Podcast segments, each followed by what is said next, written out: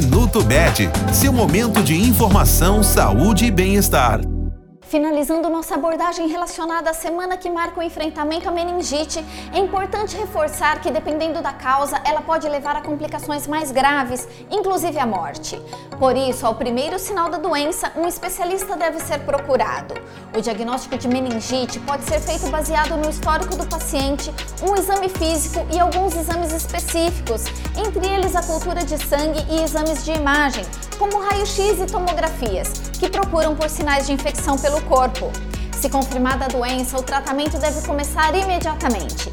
Pode incluir desde um simples repouso até o uso de antibióticos intravenosos e medicamentos de cortisona.